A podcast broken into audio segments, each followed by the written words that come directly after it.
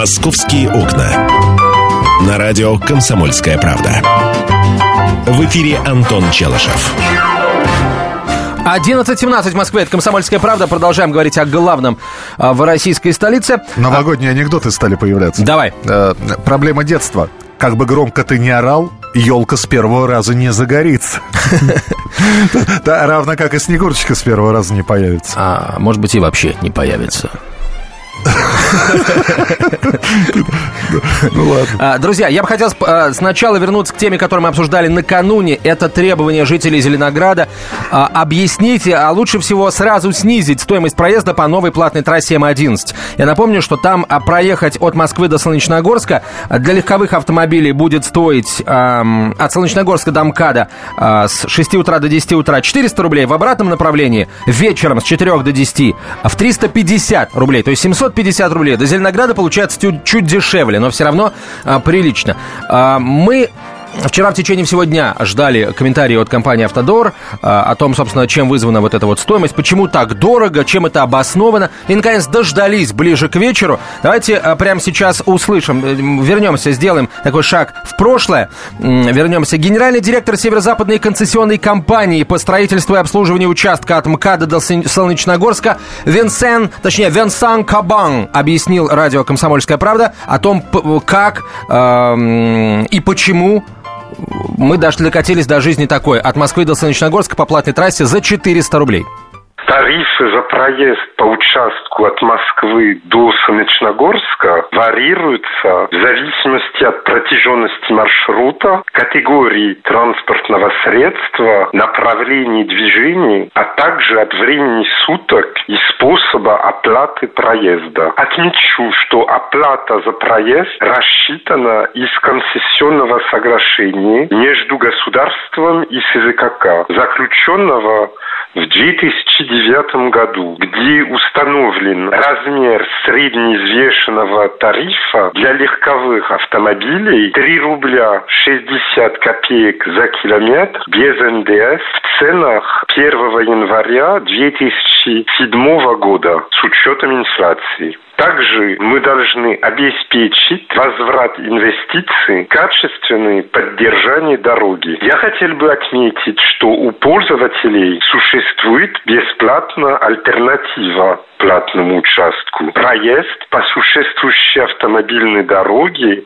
М10, которая, кстати, тоже представляет собой качественную трассу. Но выбирая наш участок, пользователь получает экономию времени, комфорт, безопасность на своем пути. Для экономии времени средств от проезда мы предлагаем нашим клиентам арендовать транспондер, который позволит сократить стоимость проезда на 20%. Арендовать транспондер. Вот. А, Что это такое, не совсем понятно. По всей вероятности, это такая штука, которую, наверное, ты устанавливаешь а, у себя в машине и э, как-то с ее помощью очень быстро все оплачиваешь. А, В Но, общем, собственно, не, не, без, не наличкой, а просто считывается это все, и Да. ты проезжаешь спокойно, да. А, В общем, друзья, дешево хорошо не бывает. Соглашение. Вот смотрите, вот в- слушайте, судя по всему, а, здесь, как говорится, не подкопаешься. Господин Кабан сказал, что а, концессионное соглашение предусматривало в 2007 году а, оп- определенную стоимость проезда по одному километру платной трассы. Стоимость осталась та же, только ее увеличили на размер инфляции. Но вот посчитайте, а, посчитайте, сколько процентов инфляции мы получили, начиная с 2007 года. Но если в среднем каждый год было там 5%, то получается 5,8 э, на 40% увеличилась эта самая стоимость проезда. Так что, э, еще раз, дешево хорошо не бывает. Считают в компании Автодор, точнее считают в северо-западной концессионной компании. Ну и господин Кабан не стал скрывать. В общем, надо, надо поскорее возвращать инвестиции. Ну или не поскорее, но, в общем, выдерживать определенный график. Дорого, потому что хорошо. Вот такой, наверное, вывод можно сделать. А, Итак, у нас в любом случае есть альтернатива пользоваться платной трассой или пользоваться бесплатной. А, Будем м, будем выбирать э, сами. Ну а прямо сейчас к следующей теме, друзья, переходим, потому что э, сегодня тоже есть о чем э, поговорить.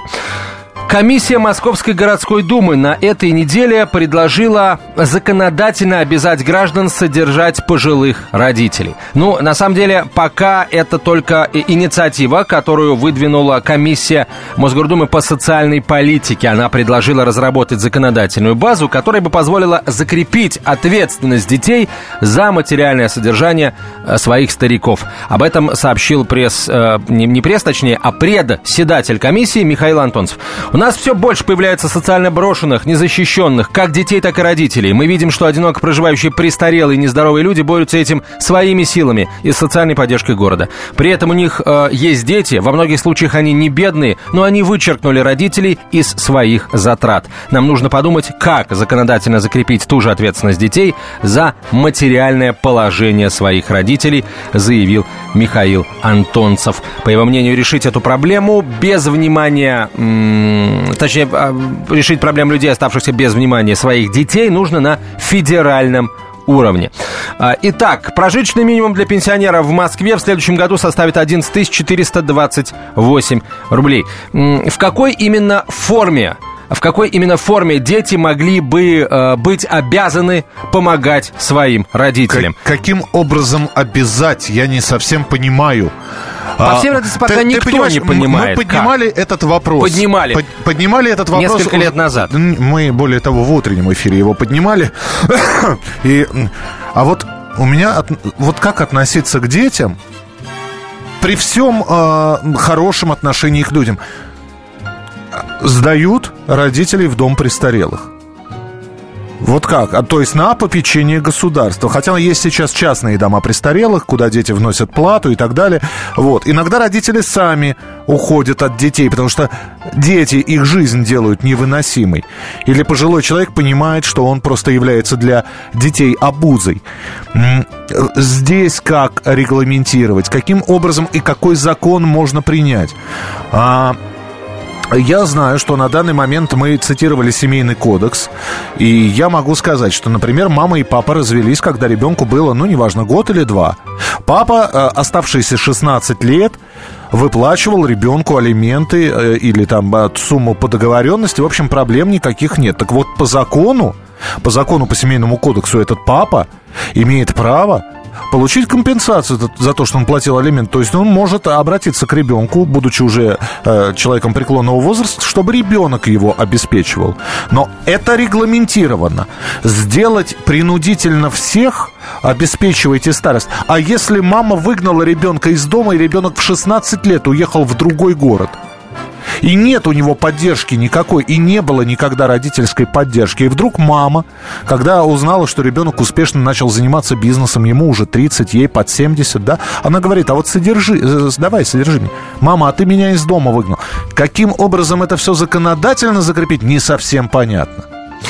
А, короче, в любом случае, Миш, судя по тому, что ты сказал, нужно создавать э, такую рубрику «Судебная хроника», если этот закон будет принят, и рассказывать о таких вот санта-барбаровских историях. Да таких историй полно.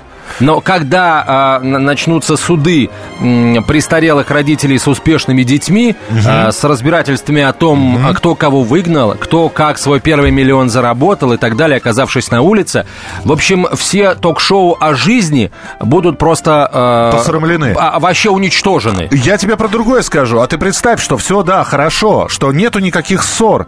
Но в один прекрасный момент пожилой человек считает, что сын зарабатывает достаточно много, а ему дает немного. И содержит его недолжным образом. А вот именно поэтому необходимо прописать конкретные, а, конкретные механизмы этой помощи, конкретно, если угодно, размеры этой помощи. Вот если, там, предположим, да, а, в итоге получается сумма в 5 тысяч рублей в месяц или в 10 тысяч рублей в месяц. Вот если а, оказывает эту помощь сын родителю. Вот, все, прекрасно, к нему уже никаких претензий нет.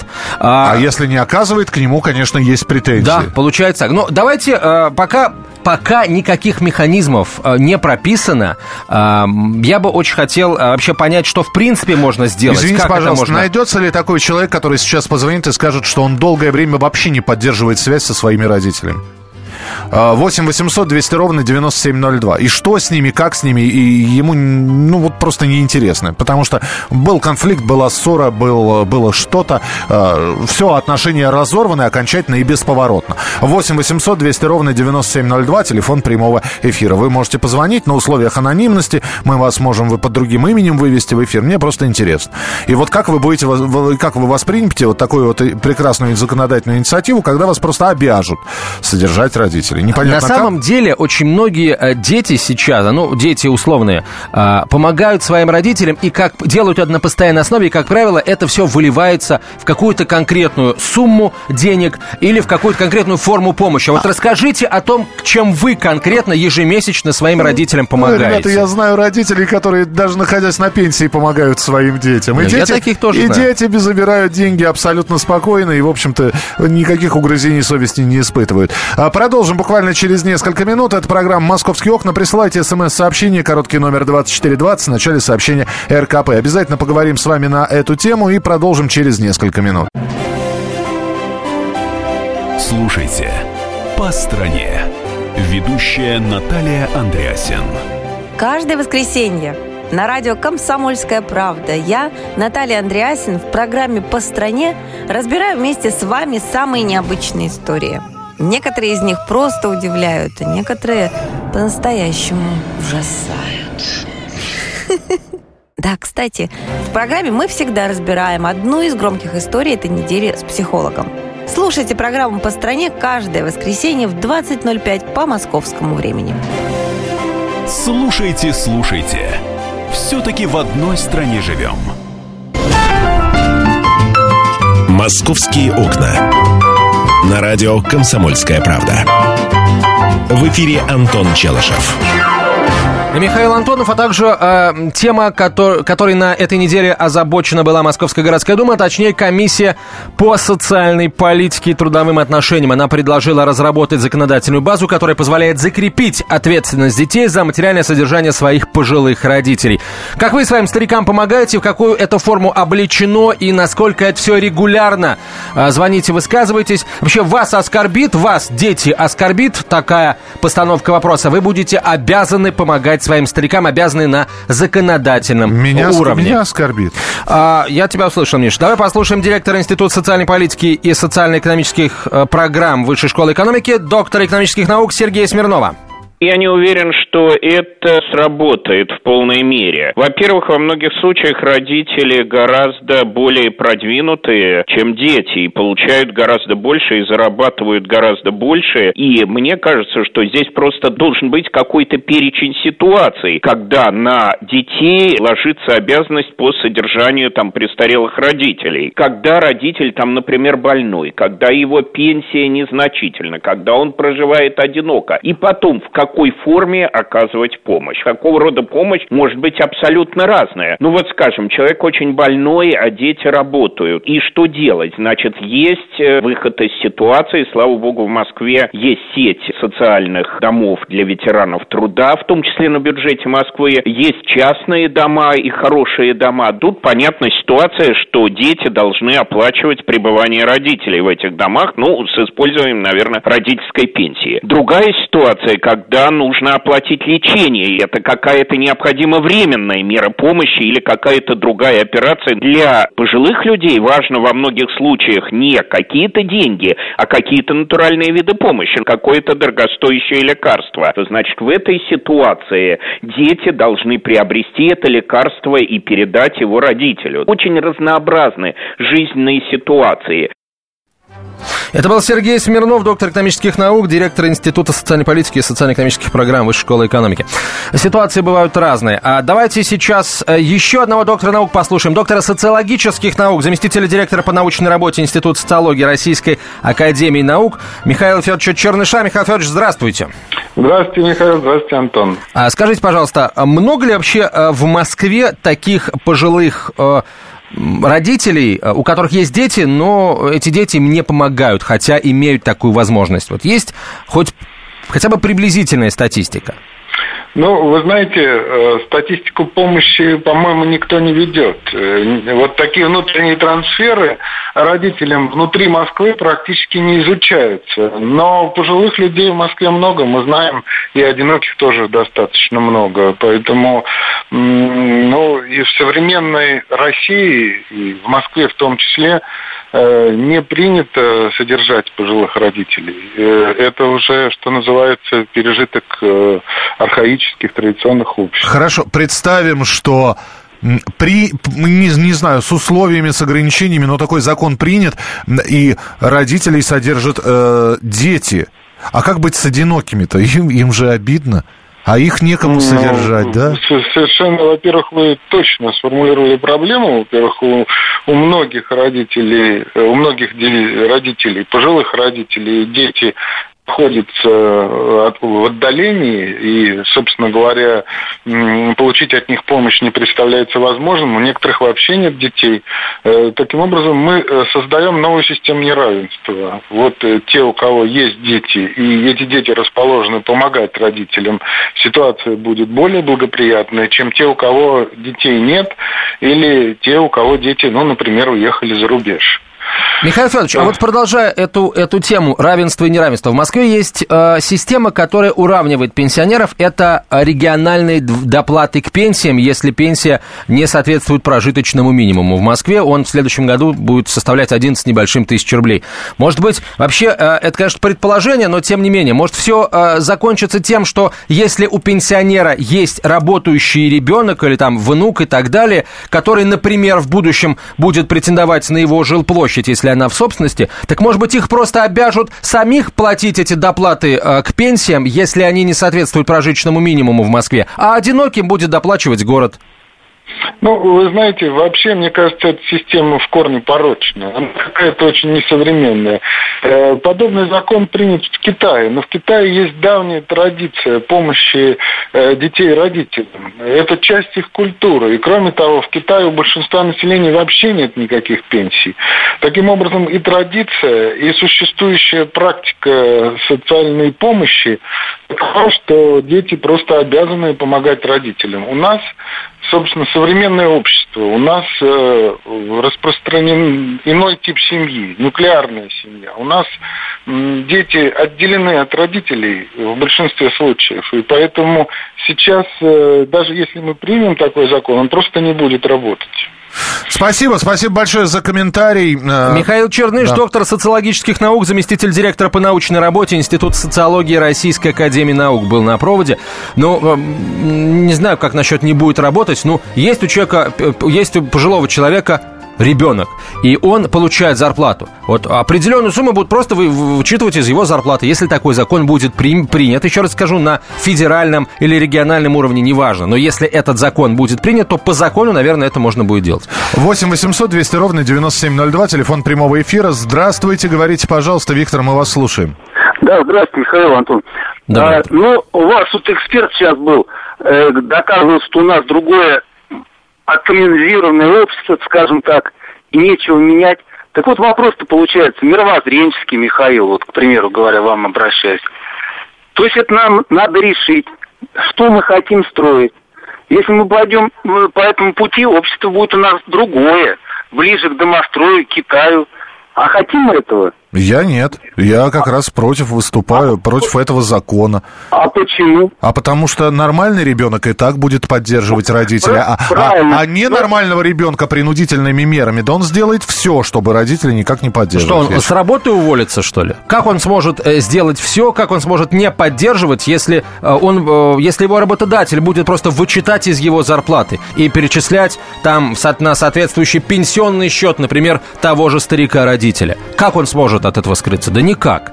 На, на самом деле, я, если честно, тоже не вижу здесь ничего То есть ты, ты сейчас обидного. еще и работодателей напугал, да? Да, я не вижу здесь ничего обидного, но все помогают родителям, все нормальные дети помогают родителям, а, и если эту помощь каким-то образом а, зарегламентируют, так ну, мне все равно. Антон, это из серии благотворительности. Еще раз тебе говорю. Вот когда тебя э, принудительно заставляют заниматься благотворительностью, у тебя это вызывает человеческое отторжение, недоверие недоверие и непонимание. Потому что нормальный человек, который хочет помочь больным ли детям, э, инвалидам или кому-то, он, во-первых, не афиширует это, и он по наитию души, по доброте своей, по тому, что он человек с большой буквы, идет и э, отдает деньги на благотворительность. И принудиловка здесь – это самое худшее, что можно придумать. Вот примерно то же самое, это вот я сейчас говорю про родителей. Потому что если человек нормален, он помогает, он поддерживает отношения с родителями, вот. Если он не помогает... Но считать помощь родителям благотворительностью, ну, Нет, не я, знаю, я, не я, знаю, Миша. Я не провел равенство, я сказал, что вот примерно такая же ситуация. То есть принудительная благотворительность или принудительная помощь родителям. Именно принудительная. Когда тебя заставляют. Ты себя, когда тебя заставляют, ты чувствуешь... Тебя заставляют работать или ты работаешь по желанию? Это две разные вещи. 8 800 Можно стимулирующий какой-нибудь закон принять. Не помогаешь престарелым родителям, лишаешься права на наследство, лишаешься права э, наследовать, например, его жилплощадь. Почему мы вмешиваемся в личную жизнь людей? А, а вот почему?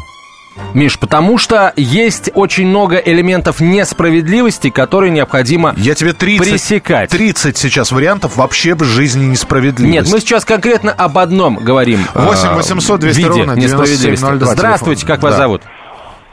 Валя. Да. Валентин, пожалуйста. Да, слушай. А, алло. Да, да, мы слушаем. Меня слушаете? Да. Здравствуйте. Я вот про, про позитив хотел бы вам сказать. Давайте Я про не, позитив. не понимаю, что такое там принудительно, непринудительно. То ли мне в жизни здорово повезло, то ли что нам супругой. Но дело в том, что у нас один сын. И он настолько прекрасен, настолько добрый, настолько великолепный. Но я даже у меня слов нету, понимаете?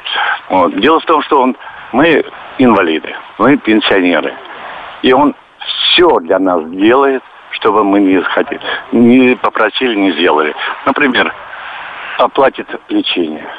Дорогостоящие но, лекарства. Но мы понимаем, да, это, это здорово. Спасибо большое вашему сыну. Спасибо. Успеем еще один телефонный звонок принять. 8 800 200 ровно 9702. Роман, пожалуйста. Да, здравствуйте. Я полностью согласен с Михаилом, потому что негативные факторы могут быть и правоохранительной деятельностью или какими-то лозунгами, связанными со стороны, вот, которые пропагандирует Антон. Поэтому в любом случае все предусмотрено в настоящем законодательстве. Личная жизнь, в том числе и помощь родителям, всегда э, поддерживается, если законы соблюдаются. По поводу своих родителей, мне с родителям повезло, у них пенсия больше, чем моя зарплата. Опа. Спасибо, спасибо большое. Слушай, хорошая тема, я на твоем месте ее бы продолжал. А, мы посмотрим. А, есть чем заняться на самом деле. И в 12 часов 5 минут мы определимся. Спасибо тебе большое. Меня зовут Александр Яковлев. Меня зовут Евгений Арсюхин. У нас есть к вам убедительная просьба. Ни в коем случае не включайте радио «Комсомольская, правда». Понедельник в 6 вечера. Но если вы все-таки решитесь это сделать, то вы услышите.